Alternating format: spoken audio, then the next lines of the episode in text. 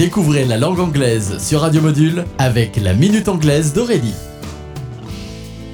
Hello everybody! Today, la Minute Anglaise vous propose de découvrir une nouvelle expression, comme rain or shine. Mot à mot, rain, pleuvoir, shine, briller. Qu'il pleuve ou que le soleil brille. Cette expression est donc assez simple à comprendre, comme rain or shine, peu importe ce qu'il se passe, quoi qu'il arrive.